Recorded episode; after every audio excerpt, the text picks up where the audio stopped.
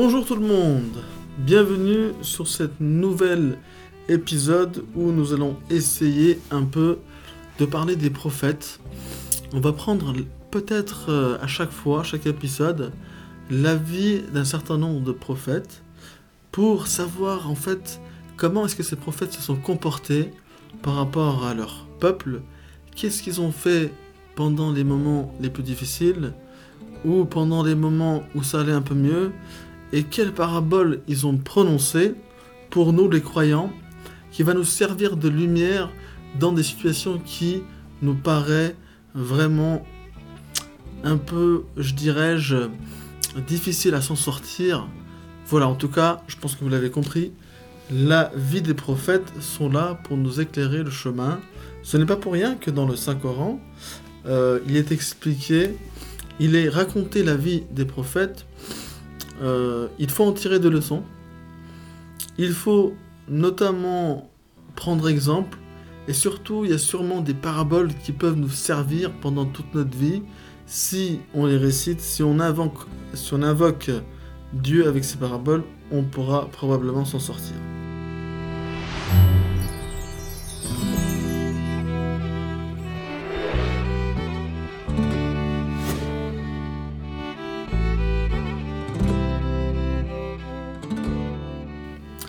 Donc, ici, la supplication du prophète Jonas est l'une des plus grandes invocations et l'un des moyens les plus efficaces pour l'acceptation des prières. Voici le résumé de la célèbre histoire de Jonas. Alors, on apprend que Jonas, alayhi salam, il fut jeté à la mer puis avalé par un grand poisson. Face à une mer tempétueuse, dans une nuit obscure et tumultueuse, n'ayant aucun espoir de nulle part. Donc vous imaginez, d'un côté il y a la nuit obscure, il y a la mer qui est très grande, qui est immense, et dans cette obscurité, avec peut-être des tornades de mer, etc., qui nous paraît vraiment très atroce, c'est la peur complète, et en plus de ça, on se trouve avalé par un grand poisson. Alors, la supplication, La ilaha illa anta, subhanaka inni lui devint en un instant un moyen de salut. Voyons voir comment. Le grand mystère que recèle cette supplication est comme suit. Dans une belle situation, tous les causes étaient complètement suspendues. Car pour être sauvé dans un cas pareil, il lui fallait un être dont l'autorité s'étend tant sur l'énorme poisson et la mer que sur la nuit et l'atmosphère. Donc finalement, d'après ce qu'on comprend ici, Jonas est dans une situation dans le ventre du poisson, dans la mer obscure et dans la noirté, dans la nuit, euh, dans l'obscurité absolue, comment il peut faire concrètement pour sortir de cette situation-là? Et c'est là, justement, qu'arrive cette phrase en aide, car pour être sauvé dans un cas pareil, il lui fallait un être dont l'autorité s'étend tant sur l'énorme poisson, la mer et que sur la nuit et l'atmosphère. En effet, la nuit, la mer et l'énorme poisson s'allièrent contre Jonas. Seul un être capable de soumettre à ses ordres ces trois éléments en même temps pourrait le faire sortir au rivage du salut. Donc il faut, je pense que vous l'avez compris, un être qui arrive à soumettre toutes ces choses à son autorité pour justement sauver Jonas de cette situation pareille. C'est-à-dire qu'il nous faut un être qui arrive à faire entendre sa parole à tous ces, raisons, en fait, la nuit, l'atmosphère, la mer, le poisson, pour que bah, ces derniers l'écoutent et que Jonas puisse être sauvé. Donc, finalement, c'est ce qu'on disait, seul un être capable de soumettre à ses ordres ces trois éléments en même temps pourrait le faire sortir au rivage du salut. Même si toutes les créatures étaient ses serviteurs et aides, elles ne lui auraient été d'aucun bénéfice. Bah oui, dans une situation pareille, même si toutes les créatures, par exemple les lions, les animaux volatiles, les animaux terrestres, euh, même les animaux bah, très puissants comme les lions, auraient été en fait ses amis euh, les plus proches, comment ils auraient pu faire pour le sortir de cette situation pareille? Donc, même si vous avez en fait euh, sur Terre dans les cieux, euh, les meilleurs amis, les plus puissants, les plus forts, euh, je pense pas qu'ils auraient réussi à, le faire sortir de cette situation-là. Cela implique que les causes n'ont pas d'effet. Bah, là, franchement, euh, les causes n'ont pas d'effet. Puisque Jonas comprit avec une certitude absolue qu'il ne pouvait y avoir de refuge qu'auprès du vrai auteur de toutes les causes. Bah, bien évidemment. Là, on se pose la question, on se dit, mais c'est uniquement celui qui a arrangé tout ça, celui qui a préparé cette scène, la nuit, la mer, les tornades, l'atmosphère, la baleine, il est à l'intérieur de la baleine. Donc là, il y a un scénario. Donc c'est uniquement l'être pensant qui a mis en place ce scénario qui peut sauver Jonas salam de cette situation. On est bien d'accord. Puisque Jonas comprit avec certitude en disait absolue qu'il ne pouvait y avoir de refuge qu'auprès du vrai auteur de toutes les causes, cette supplication lui subjugua instantanément la nuit, la mer et l'énorme poisson grâce au mystère de l'unicité se dévoilant à la lumière de l'unité.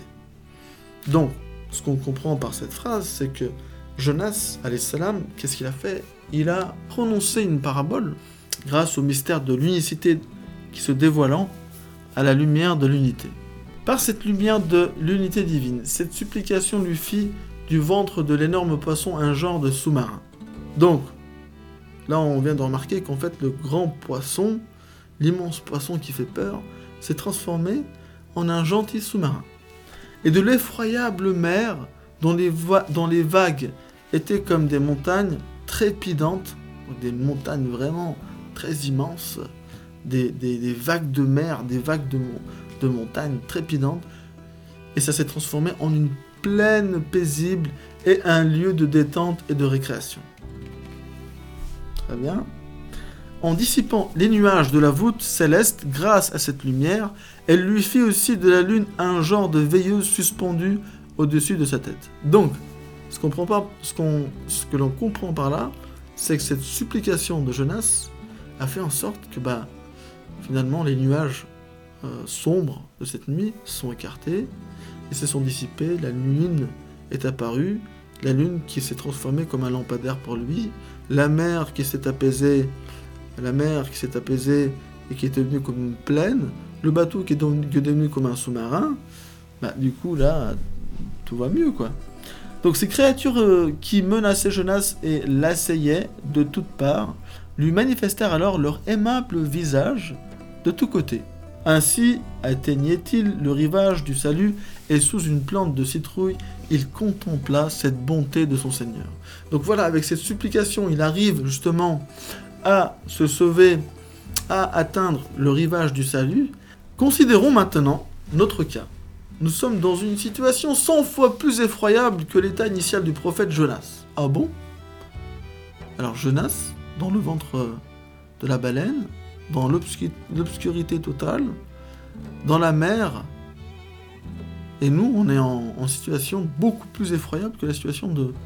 Mais là, je me sens bien, là. Voyons voir. Notre nuit, c'est l'avenir.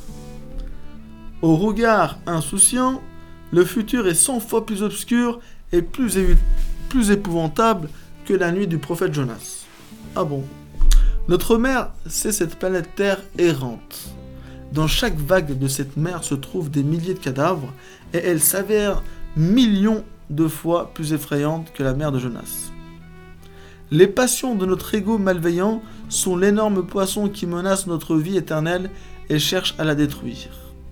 Cet énorme poisson est donc mille fois plus pernicieux que le sien. Je pense que tout le monde l'a compris ici. En fait, la nuit, bah, c'est notre avenir.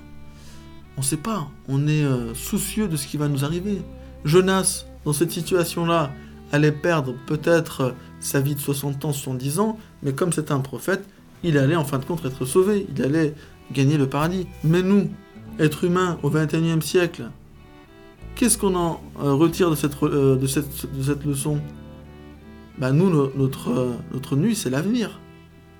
Bah, notre avenir, c'est comme la nuit, en fait, on n'y voit rien, on ne sait pas ce qu'on va devenir. Et en plus, aujourd'hui, au XXIe siècle, il y a tellement, avec la technologie, avec tout, avec toutes les occasions qui se montrent à nous et qui est plus facile à aller pêcher, Enfin, je vois pas comment on pourrait protéger notre foi et je vois pas du tout comment on pourrait garantir le paradis. Notre euh, nuit, vraiment, c'est l'avenir, quoi. L'avenir, pour nous, c'est l'obscurité totale. On n'est pas à l'abri, euh, on n'est pas en sécurité, quoi. On n'est pas à l'abri des choses. Quand on réfléchit d'un coup, mais on, se demande qu'est-ce qu'on va devenir dans l'avenir. Et comme le, disait le prophète, euh, à la fin des temps, en fait, la, personne, le croyant, va avoir une boule de feu dans la main, ce qui va représenter en fait sa foi. Euh, bien sûr, ça va le brûler, il va vouloir le lâcher. Et d'un côté, bah, c'est comme s'il lâchait sa foi, mais s'il la garde, bah, cette fois-ci, en fait, bah, ça va le brûler. Voilà, c'est ça, de tenir la foi vers la fin des temps. Euh, on est sûr de rien, quoi. Si on lâche cette boule de feu, on perd la foi. Si on la garde, bah, ça nous brûle. Il y a plein de péchés de partout. Il y a plein de problèmes de partout. On n'arrive pas à tenir notre relation divine, euh, notre relation avec le divin. C'est très compliqué. Il faut essayer de trouver des îlots de paix où on peut se réfugier à chaque fois, lire, se nourrir, euh, nourrir notre âme, ce qui est très compliqué. Donc, voilà, notre, notre avenir, c'est vraiment.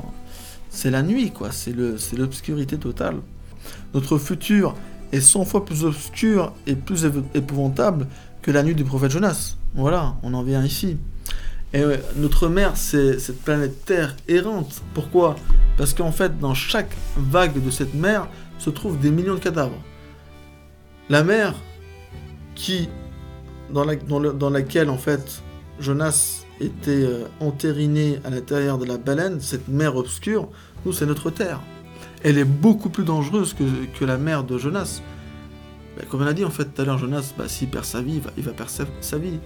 Et finalement, il sera sauvé. Mais nous, si on, perd notre vie comme ça, sur cette terre qui était très dangereuse, sur cette terre qui est très dangereuse, c'est-à-dire au XXIe siècle, où quand on met le pas dehors, on n'est pas à l'abri euh, des, difficultés, euh, des dangers.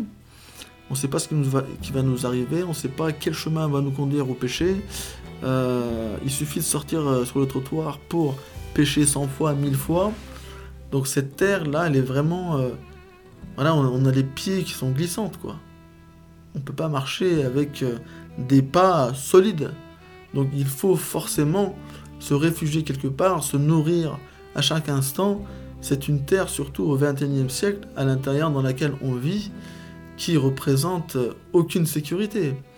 On a euh, chez nous euh, euh, des écrans, des tablettes, des ordis, nos téléphones, on peut tomber sur n'importe qui, n'importe quand, nos enfants, on n'est pas protégés. Enfin voilà, on est dans le danger total, quoi. Notre terre est, beaucoup plus pire que la terre de Jonas, salam. Donc voilà, et malheureusement, les passions de notre ego malveillant sont l'énorme poisson qui menace notre vie, notre vie éternelle et cherche à la détruire. Mais effectivement, aujourd'hui, on a tellement de choses en possession, on veut tellement de choses, on désire de tellement de choses, qu'en fait, on n'arrive plus à contrôler notre nefis. Notre nefs, c'est quoi notre nefs? C'est en fait l'ego, notre moi charnel, qu'on n'arrive pas à contrôler et que finalement, c'est lui, euh, c'est à lui qu'on est subordonné. C'est lui qui, est en train de nous guider. Et comment vous voulez faire dans, une terre où on n'arrive pas à contrôler nos émotions, nos sentiments, nos vouloirs, nos désirs? Comment vous voulez gagner le paradis?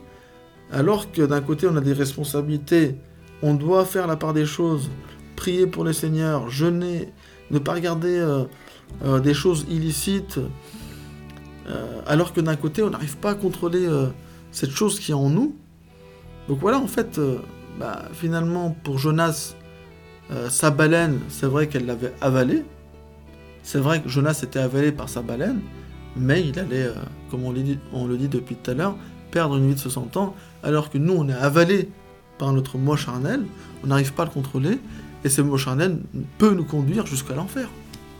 Donc, euh, finalement, on n'est pas du tout à l'abri, et ce qui était dit là tout à l'heure, on est mille fois, je dirais même un million de fois, dans une situation plus effroyable que la situation du, euh, que la situation du prophète Jonas. Cet énorme poisson est donc mille fois plus pernicieux que le sien.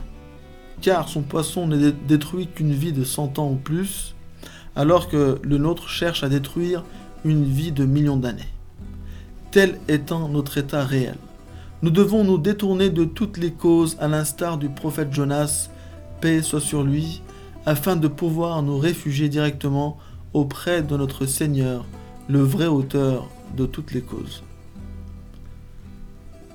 Et nous devons dire La ilaha illa anta subhanaka inni kuntu zalimin. Nous devons comprendre aussi avec une certitude absolue que seul un être qui tient l'avenir sous ses ordres, le monde sous son autorité et notre ego malveillant sous son contrôle peut écarter les maux de l'avenir, du monde et des passions de notre ego malveillant. Ceci s'allie contre nous, il s'allie contre nous à cause de notre insouciance et notre égarement. De la même manière, conformément à cette supplication, nous aussi nous devons dire La ilaha illa anta subhanaka inni kuntu zalimin. Avec la phrase La ilaha illa anta, nous devons attirer le regard de la miséricorde de Dieu sur notre avenir bah oui, parce qu'il n'y a de Dieu que lui. La ilaha illa anta. Il n'y a que lui qui peut nous éclairer notre avenir. Avec le mot subhanak sur notre monde, oui, parce qu'en fait, subhanak, il y a lui, il n'y a que lui qui ne dépend de rien en fait. Il n'a besoin de rien pour survivre. Il ne mange pas, il ne boit pas, il ne dort pas, il ne se réveille pas. Euh, il n'a besoin de rien pour que sa vie continue. Et donc, il n'y a que lui qui peut nous protéger de cette terre avec l'expression Inni kuntu zalimin sur notre ego malveillant. Là, il est en train de dire Inni kuntu zalimin j'ai été de ceux qui se sont égarés. Et il n'y a que lui qui peut justement nous aider à non pas à ce que notre ego nous avale. Il faut se réfugier grâce à cette parabole, grâce à cette supplication de Jonas. La ilaha illa anta subhanaka inni kuntu zalimin. On n'a pas d'autre remède donc, je ne sais pas si vous voyez un peu, mais c'est grâce à la vie de ces prophètes-là, les supplications de ces prophètes, que nous, en tant que croyants, nous arrivons à nous éclaircir notre chemin, à trouver des remèdes et justement à nous en sortir de, ces situations difficiles. Et c'est là justement que la vie des prophètes qui sont racontées dans le Saint-Coran deviennent intéressantes pour nous.